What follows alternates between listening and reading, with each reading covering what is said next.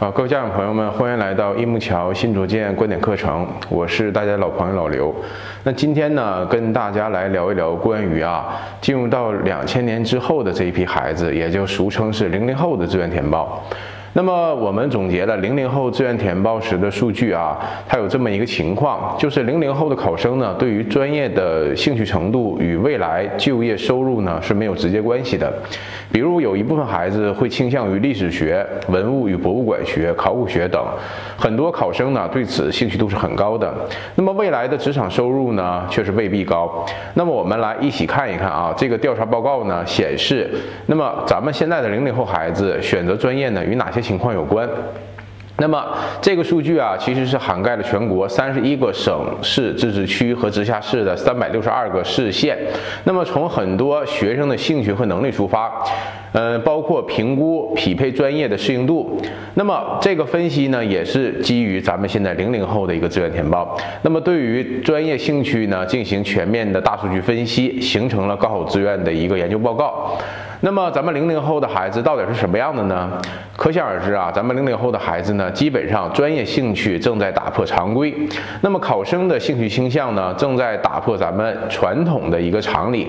与家长的喜好呢和社会的俗通俗标准是不同的。那么与过去的工资高、就业好的专业喜好标准也不同。考生呢，越来越感觉兴趣是非常重要的，未来薪酬水平呢，反倒不是特别的高。那么以人文专业为例，对于保险学、金融学、管理科学等月薪水平较高的专业呢，很多学生的兴趣程度是低于平均标准的。相反，薪资几乎最低的学前教育、科学教育、历呃特殊教育、历史学等，学生的程度反应是很高的。那么一向冷门的历史学呀，包括历史学、文物与博物馆学、考古学，挤入到孩子最感兴趣的人文专业排行榜前三。而会计学、财务管理、审计学、资产评估、金融学、投资学等呢，曾经被各界看好的经济金融类，却被归入到最不感兴兴趣的榜单。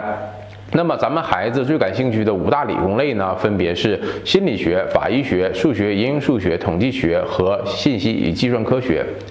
对于偏冷门的法医学呢，成为学生第二喜欢的专业。这或许是受近几年相关影视剧的影响吧。在信息高速发达的时代，学生有机会接触到大量与专业相关的信息，各种专业题材的影视剧、热点事件的新闻报道等，都可能影响学生喜欢的专业方向以及喜欢的程度。那么，分析学生最不感兴趣的理工类专业呢？那么他们的就业方向啊，多为传统行业，比如航海技术、轮机工程、船舶与海洋工程、垂直养蚕学、采矿工程、石油工程、油气储运等。那么学生的兴趣呢，非常是喜欢、擅长，所以喜欢，并不是像原来我们所想的哈，以高工资和稳定性为主。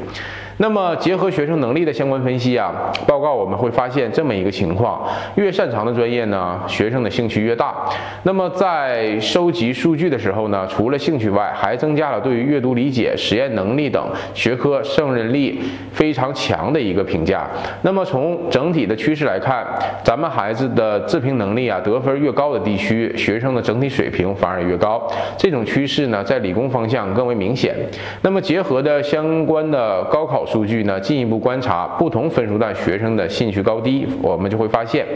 估分总分越高的学生，对专业的兴趣也是越高的。那么兴趣呢，是最好的老师，也是每一个发展路上的选择指南。考生对不同专业领域的兴趣度的高低，反映了当下社会发展关注的热点。同时呢，也让更多的人从教育和社会的角度去不断思考当下的人才培养如何着眼于未来社会的一个需求。那么社会大背景呢，正影响了咱们零零后的一个专业兴趣。考生呢，对专业的兴趣程度啊，正在潜移默化的被所处社会经济环境所影响。不同省份呢，因为经济水平结构不同。呃，学生的整体兴趣呢也呈现出不同的一个倾向。那么举几个例子啊，比如广东、江苏等第三产业发达的省份，学生在制药类、生态类、环境工程类、化学类等专业的兴趣呢高于传统经济发达省市。那么这也反映了随着新兴经济的发展，人们对社会环境、健康、生态等领域的越来越关注。此外呢，经济发展越高的省份，如浙江、上海，学生对物理学、生物科学、化学和新材料等前沿研究领域的兴趣程度越高，同时对教育类感兴趣程度呢，也高于中等经济省份的学生。对此啊，报告咱们也认为，这和省份活跃的教育产业、服务业以及重视教育的社会文化氛围有着一定的关系。那么经济发展呢，离不开稳定。随着咱们省份经济水平的下降，嗯，学生在公检法专业的兴趣呢，逐渐呈于上升的一个趋势。那如在贵州啊、黑龙江啊、吉林呐、内蒙古、青海、那个西藏等六个省份，公安技术类呢，挤进学生最感兴趣的专业类的当中的前三。那么总体来看呢，咱们零零后的孩子呢，在填报志愿的时候呢，嗯，可能更多的是从自己的喜好和擅长的角度来出发，而我们家长呢，在这个方面呢，最好做到一定的把控，而不要的话完全的去干预，因为毕竟咱们孩子未来的这个专业啊，是要他自己去学的，大学也是需要他自己去念的，而如果说家长强制性的。帮助一个孩子去选择这样的专业的话，那么未来孩子可能会面临的一个大学毕业之后不从事本专业工作的一个现象。所以刘老师也建议各位，呃，各位家长一定要遵循孩子自己的报考方式，然后从职业规划的角度帮助孩子选择一个最好的专业。那么今天新竹建的话题课程呢，就讲到这里，感谢各位的观看。